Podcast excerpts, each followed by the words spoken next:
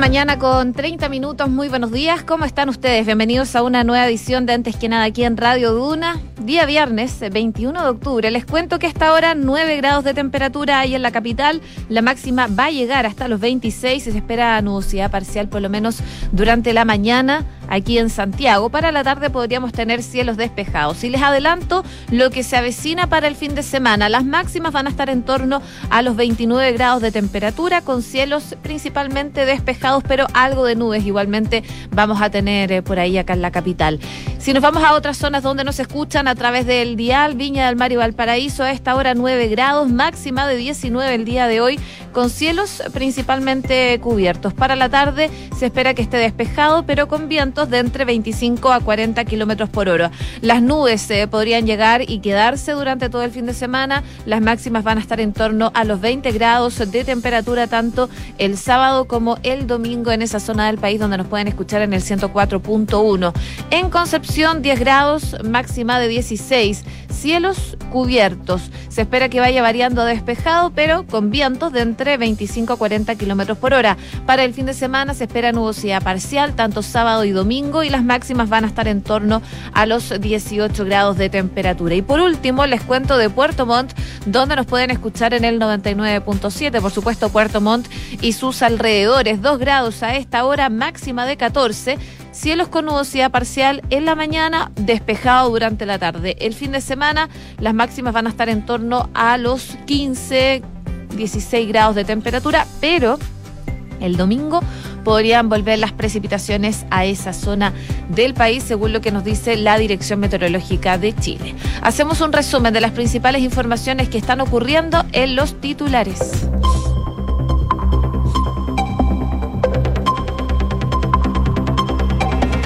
La Cancillería limitó a fin de año las negociaciones laterales del TPP-11. Estamos poniendo toda la prioridad y la urgencia para lograr el máximo de saileres posible, señaló la canciller Antonio Rejola. El gobierno informó la renuncia del delegado presidencial de la región de Atacama tras una acusación contra su jefe de gabinete por supuesto abuso sexual. El Ministerio del Interior indicó que asumirá el cargo de manera subrogante al actual delegado provincial de Chañaral, Jorge Fernández. La oposición no descartó tener acercamientos con el Partido de la Gente ante la baja de apoyo a Carol Cariola para presidir la Cámara de Diputados. Desde Chile Vamos y la bancada de republicanos reconocen que se encuentran en búsqueda de los 13 votos restantes para llegar a la mesa. Hoy se va a conocer el alto mando del Ejército y la Fuerza Aérea, luego que a principios de semana la Armada diera a conocer el alto mando de la institución. Este viernes será el Ejército y la Fuerza Aérea la que publicarán los nombres de los generales que van a liderar ambas ramas de las Fuerzas Armadas. Carabineros desbarató una banda dedicada al robo de madera y vehículos en la región del Biobío y la Araucanía, donde hasta el momento hay 12 detenidos en un mega operativo policial coordinado con la Fiscalía de Alta Complejidad y tras una investigación de larga data se logró la incautación de seis camiones y tres camionetas por delitos asociados a la sustracción, sustracción digo, ilegal de madera en la macrozona sur. Encontraron fusiles de guerra, municiones, granadas y sacos de droga en un departamento en Estación Central. El dueño del inmueble, un ciudadano de nacionalidad venezolana, fue detenido y puesto a disposición de la justicia. En noticias internacionales, el Partido Conservador Británico eh, inició ya la campaña electoral para poder escoger al sucesor de Liz Truss. Los aspirantes deben obtener el respaldo de al menos 100 parlamentarios conservadores antes de las 2 de la tarde de este lunes. Entre los candidatos figura Boris Johnson, a pesar de los escándalos de su mandato y su escasa popularidad pública al dejar Downing Street. La justicia de Estados Unidos respaldó la condonación de deudas estudiantiles impulsadas por Joe Biden. El presidente va a perdonar hasta 10 mil dólares de deuda, unos 9 millones 800 mil pesos aproximadamente, a todos los estudiantes con rentas inferiores a los 125 mil dólares al año, 122 millones de pesos chilenos. 6 de la mañana con 35 minutos. Comenzamos la mañana informados en Antes que nada con Josefina Stavrakopoulos.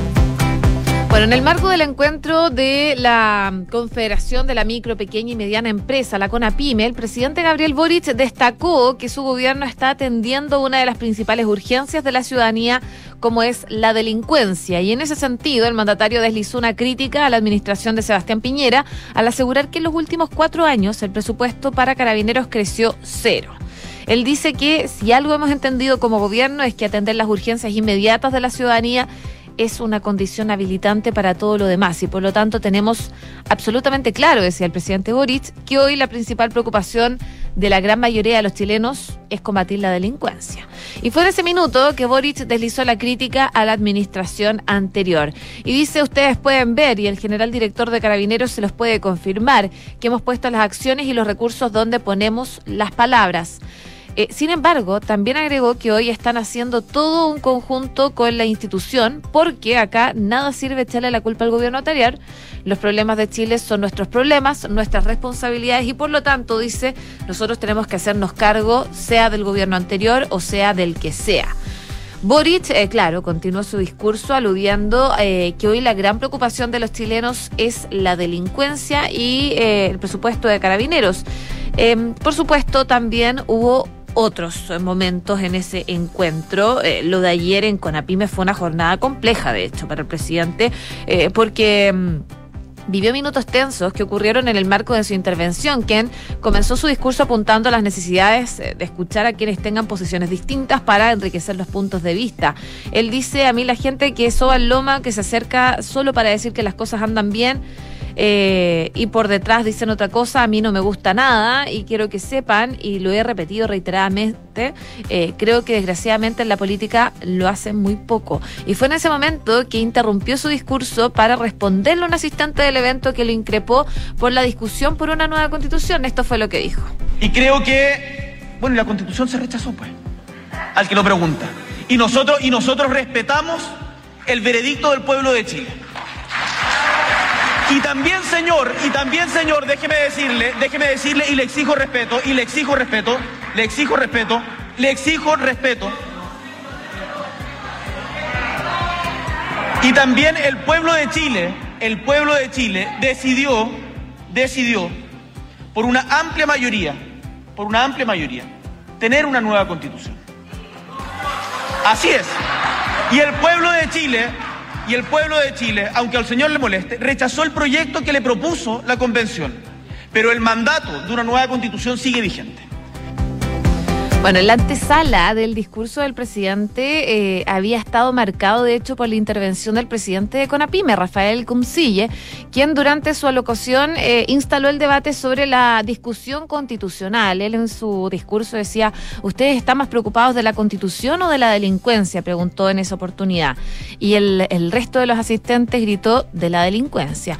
Pero no quedó ahí porque eh, seguidamente el presidente de la Conapime les pidió a los presentes que habían manifestado estar preocupados por la crisis delictual ponerse de pie.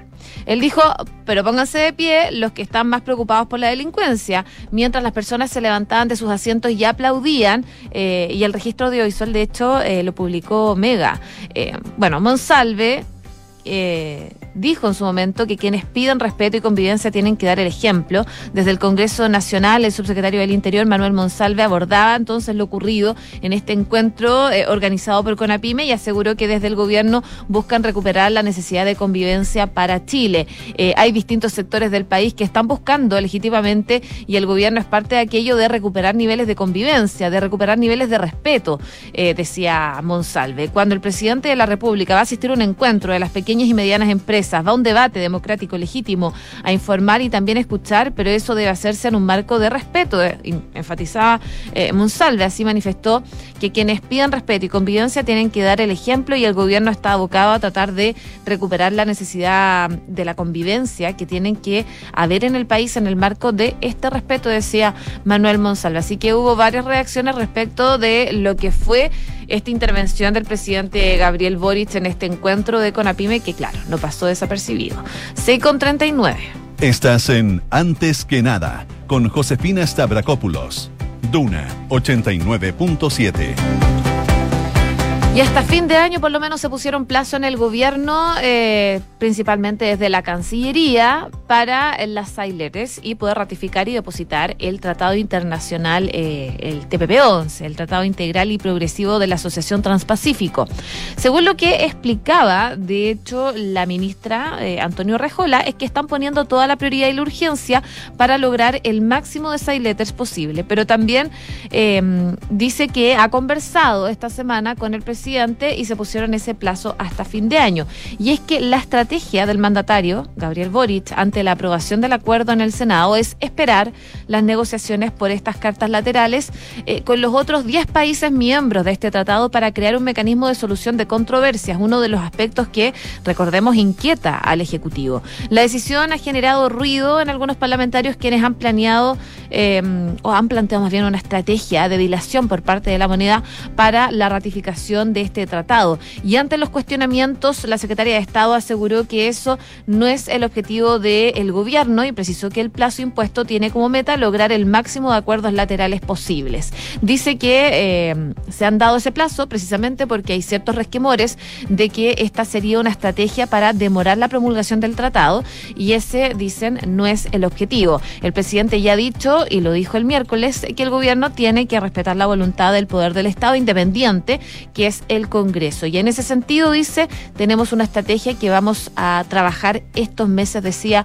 la canciller. De hecho, comentó sobre algunas instancias internacionales en que eh, esperan caminar en esa dirección. Así detalló que en el marco de las negociaciones el subsecretario de Relaciones Económicas Internacionales, José Miguel Ahumada, se encuentra actualmente en México para participar de esta reunión de la Alianza del Pacífico. Hay varios países eh, asignatarios del TPP-11 que participan ahí, según lo que explicaba la canciller, y posteriormente hay una reunión de líderes mundiales del Foro de Cooperación Económica Asia-Pacífico en la PEC, donde ahí van a estar casi y todos y quieren avanzar también en el tema de las side letters. La semana pasada el mandatario informó que Chile ya logró acuerdos laterales con México y Nueva Zelanda eh, para dejar sin efecto mecanismos de solución de controversia inversionista-Estado. Eh, eso lo había anunciado ya el presidente desde Antofagasta cuando viajó a la zona y consultado sobre la posibilidad de que uno de los países miembros del acuerdo internacional no suscriba a las cartas laterales, la canciller insistió en que van a depositar el TPP-11 eh, porque existe una voluntad desde el Congreso, pero confirmó que hay países como Japón que eh, no van a suscribir las side letters. Así que es parte de lo que está pasando en este tema que ha complicado bastante al gobierno, eh, sobre todo también porque hay una ofensiva de algunos parlamentarios que buscan que esta, este tratado internacional llegue al Tribunal Constitucional con firmas eh, de parlamentarios del oficialismo. 6 de la mañana con 43 minutos. Estás escuchando Antes que nada con Josefina Stavrakopoulos en Duna. Seguimos en la política porque durante esta jornada está previsto que Raúl Soto eh, presente su renuncia a la presidencia de la Cámara de Diputados, según está establecido en el pacto administrativo que tiene el oficialismo, más la democracia cristiana y el Partido de la Gente. Y ese acuerdo se generó el pasado 10 de marzo. En ese contexto, la carrera por la presidencia de la Cámara se encuentra en recta final y los distintos partidos políticos lo saben. En el caso de la oposición, están conscientes de que para lograr 78 votos requeridos necesitan lograr acuerdos, porque entre la bancada republicana, la UDI, RN y Evópolis suman 65 votos, por lo que necesitan 13 más para lograr los 78 necesarios que les den mayoría. Y aunque reconocen que el panorama parece cuesta arriba, desde la oposición confían en que van a obtener los votos restantes para lograr la presidencia de la Cámara y de las comisiones. Para eso ven con buenos ojos a la bancada del Partido de la Gente, porque aunque son parte de este acuerdo administrativo que les comentaba, que agrupa a los partidos del oficialismo más la democracia cristiana, es el público conocimiento que se encuentran en un periodo de reflexión para analizar la situación. El plan de la oposición será entonces tratar de lograr un acuerdo con el Partido de la Gente y los disidentes del acuerdo administrativo que no quieren votar por la de la parlamentaria del Partido Comunista Carol Cariola, que según lo establecido en el acuerdo, ella debería ser la que presida la Cámara en este periodo que se avecina.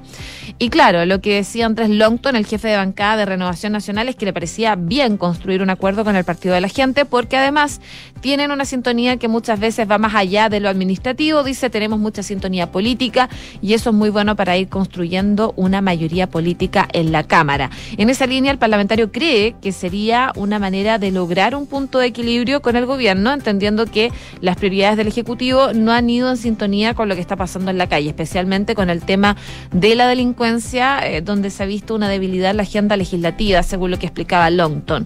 Y en esa misma línea, Desde la UDI, el jefe de bancada, Jorge Alessandri, dice que ellos como oposición eh, sabe que no tienen los votos requeridos y que están intentando obtenerlos. De hecho, han tenido hartas conversaciones con el Partido de la Gente también eh, para ver en qué postura están.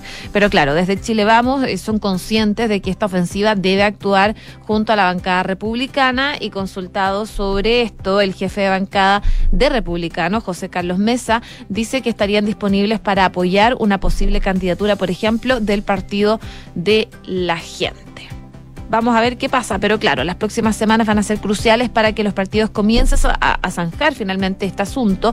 Y una de las bancadas que se robaría las miradas sería justamente el Partido de la Gente, quienes se van a reunir para evaluar las distintas alternativas. Una de ellas podría ser mantenerse en el pacto administrativo, pero solicitar un enroque respecto al calendario de los actuales presidentes eh, que están ahí en la lista eh, para liderar la Cámara de Diputados. Vamos a ver qué pasa, pero en concreto hoy día eh, presenta su renuncia eh, Raúl Soto del PPD, ex PPD más bien, em, para llegar entonces, para seguir en la, en, en la Cámara de Diputados. 6 de la mañana con 46 minutos. Escuchas, antes que nada, con Josefina Stavrakopoulos. Duna. Y el intento de preservar el control migratorio mediante expulsiones administrativas a extranjeros que hayan contravenido la nueva ley de migración y extranjería está enfrentando hasta hoy eh, uno de los principales obstáculos, los de las notificaciones presenciales que ponen en alerta también el impacto eh, que ha tenido en la PDI para poder concretar esta medida. De hecho, lo han comentado ya también desde el gobierno, desde Migraciones, desde el Servicio de Migraciones, lo decía Candunan Punto la semana pasada sobre esta complicación que se está generando de las notificaciones presenciales. Los mayores requisitos para ser efectiva, de hecho, una expulsión administrativa rigen desde febrero, cuando entró en vigencia la citada ley la número 21.325 y según la norma se debe notificar personalmente al afectado, que dispone de 10 días para presentar sus descargos. Luego de ese plazo se debe notificar la expulsión en forma personal y el afectado tiene otros 10 días para recurrir ante la Corte de Apelaciones. En todo ese tiempo no procede la detención del extranjero. También se, se precisa que una vez... Eh, que firme la expulsión, la PDI debe ir a buscar a este extranjero para materializar en 48 horas la expulsión. El Servicio Nacional de Migraciones eh, informó, de hecho, que desde el 2 de abril ha iniciado 1.200 31 procesos de expulsión administrativa, basados en este artículo 147 de la ley que les mencionaba. Sin embargo, la PDI dice haber llevado a cabo solo 17 de estas 1.231 porque a menudo los migrantes se han cambiado de domicilio. La cifra, claro, dista de las 252 expulsiones administrativas que se materializaron el año pasado. Las judiciales, en cambio, subieron de 397 en 2021 a 877 en 2022. Y en su reciente visita a Antofagasta, el presidente Gabriel Boric reconoció la necesidad de simplificar este trámite y anunció dos proyectos de ley para hacer más efectivas o más expeditas más bien la expulsión administrativa, facilitando los mecanismos de notificación que muchas veces eh, impide que se concrete la expulsión. Eh, y uno de esos ingresó ya el 11 de octubre a la Cámara de Diputados con urgencia suma. Tales palabras, claro, sorprendieron algunos parlamentarios, eh, por ejemplo el diputado por Tarapacá Renzo Trisotti de la UDI, eh, ayer recordaba que durante la tramitación de la ley de extranjería todas las trabas de mayores plazos y autorizaciones para expulsar fueron puestas por la izquierda. Dice que también hay que recordar que una serie de autoridades actuales, incluyendo el presidente, recurrieron en 2020 al Tribunal Constitucional con la intención de dejar sin efecto, y en definitiva lo lograron, una serie de artículos con directa vinculación con los procesos de expulsión. Entre ellos citó la eliminación del plazo para poder materializar expulsiones en un máximo de 72 horas y el artículo que facilitaba la expulsión de extranjeros con libertad condicional. Esa posición extrema, advertía el parlamentario, es la que hoy nos está impidiendo en Chile eh, que pueda ejercer con mayor facilidad los procesos de expulsión y seguimos pagando las consecuencias en todo el país. Entre los firmantes de este requerimiento ante el TC estuvieron el presidente Boric, los ministros Maya Fernández, Giorgio Jackson, Camila Vallejo y el subsecretario Manuel Monsalve, el jefe del segundo piso de la moneda, Miguel Crispi, y el presidente del PC, Guillermo Telier, y la diputada Carol Cariola. Ante los ajustes legales anunciados por el ahora el Ejecutivo, eh, el senador Pedro Araya, independiente del PPD, dijo esperar que los partidos que apoyan al presidente, especialmente el Frente Amplio y el Partido Comunista, apoyen al mandatario y no sigan mirando la migración como un tema romántico y entiendan que tenemos el problema serio de extranjeros que están en forma irregular en el país. El desafío de agilizar las expulsiones administrativas también surge de, la, de las proyecciones que a fin de año se supere el récord de denuncias por ingresos clandestinos en 2021 y que según la PDI llegó a las 56.586. Hasta septiembre el 2022 suman 41.219 de esas denuncias. Parte entonces de los datos que se están dando a conocer a propósito de la ley de migraciones y que, em, según la normativa que rige desde febrero, está complicando la expulsión de migrantes irregulares. 6 de la mañana con 51 minutos. Estás en Antes que nada con Josefina Stavrakopoulos. Duna 89.7. Y por supuesto, muy pendientes a lo que está pasando en eh, Reino Unido, porque, eh, claro, el Partido Conservador Británico ya inició la campaña electoral eh, para escoger al nuevo primer ministro. Los aspirantes a suceder a Liz Truss van a tener que contar con el respaldo de al menos 100 de los 357 diputados Tory. Es parte de la elección que se va a ver durante los próximos días y que, bueno, deja de alguna forma en el pasado a Liz Truss. Recordemos que ella renunció el día de ayer, aunque había dicho antes de ayer que ella eh, no era una mujer que abandonara y que no iba a renunciar. Bueno, después de 44 días en el cargo, marcados por una crisis económica desencadenada especialmente por sus propias decisiones, la líder conservadora anunció el jueves su dimisión ayer. Eh, Truss admitió que no puede cumplir con el mandato para el que fue elegida por los Tories después de haber abandonado su controvertido paquete de recortes masivos de impuestos y enfrentar una rebelión entre sus diputados. Truss sucedió, recordemos, a Boris Johnson el pasado 6 de septiembre, después de una campaña de varias semanas contra el otro aspirante conservador, Rishi Sunak, y prometió reformas profundas ante el aumento del costo de la vida. Eh, su antiguo rival y ex ministro de Defensa, que había advertido de las consecuencias desastrosas de su plan, eh, emergió rápidamente, ahora entre los favoritos a tomar su puesto. Entre los aspirantes también aparece, y no, no se vayan a sorprender, Boris Johnson, a pesar de los escándalos de su mandato y su escasa popularidad pública al dejar Downing Street, es uno de los aspirantes a reemplazar a Liz Truss y volver a liderar Reino Unido. Otro de los posibles candidatos que mantenía un perfil bajo en las horas posteriores que los dirigentes del partido explicaban el jueves el proceso para elegir al nuevo líder el 28 de octubre. Los apoyos de Sunak y Johnson eh, ensalzaron rápidamente sus respectivos méritos, mientras altos dirigentes del partido como Penny Mordaunt y Ben Wallace eh, también sopesaban su decisión. Otros, como el nuevo ministro de Finanzas Jeremy Hunt, destacaron también para postularse. Así que ya hay varios de los que están ahí eh, pensando en llegar a liderar Reino Unido. El ala derecha del partido del Brexit eh, y otras facciones de los conservadores necesitan aparcar todos estos eh, egos y trabajar juntos ante la grave situación económica, dijeron algunos líderes ante la BBC. Necesitamos un gobierno unido y talentoso de adultos que aún en esfuerzos y enderecen el rumbo. Ahora, claro, los aspirantes no tienen tiempo que perder eh, antes de las 2 de la tarde del lunes van a tener que obtener el respaldo de al menos 100 parlamentarios conservadores y eso, claro, limita la carrera a un máximo de tres candidatos, dado que solo hay 357 conservadores en la Cámara de los Comunes.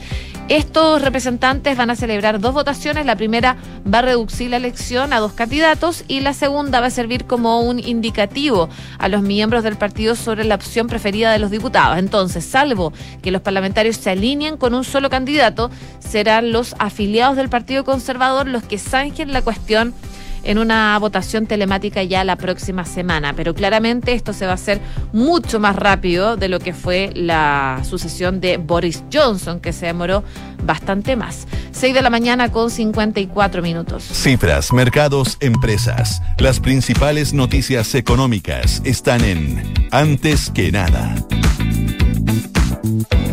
La mitad de los trabajadores se mantiene principalmente en su empleo por la remuneración que recibe, según indica un estudio de compromiso laboral en Chile, elaborado por CADEM y de Fontana. Además, destaca que en la misma línea, El informe revela que el sueldo es el principal motivo para buscar otro trabajo, esto en un 52%, y la forma en que los empleados perciben mayoritariamente que eh, tratarían de ser retenidos por la empresa en caso de tener otra oferta laboral.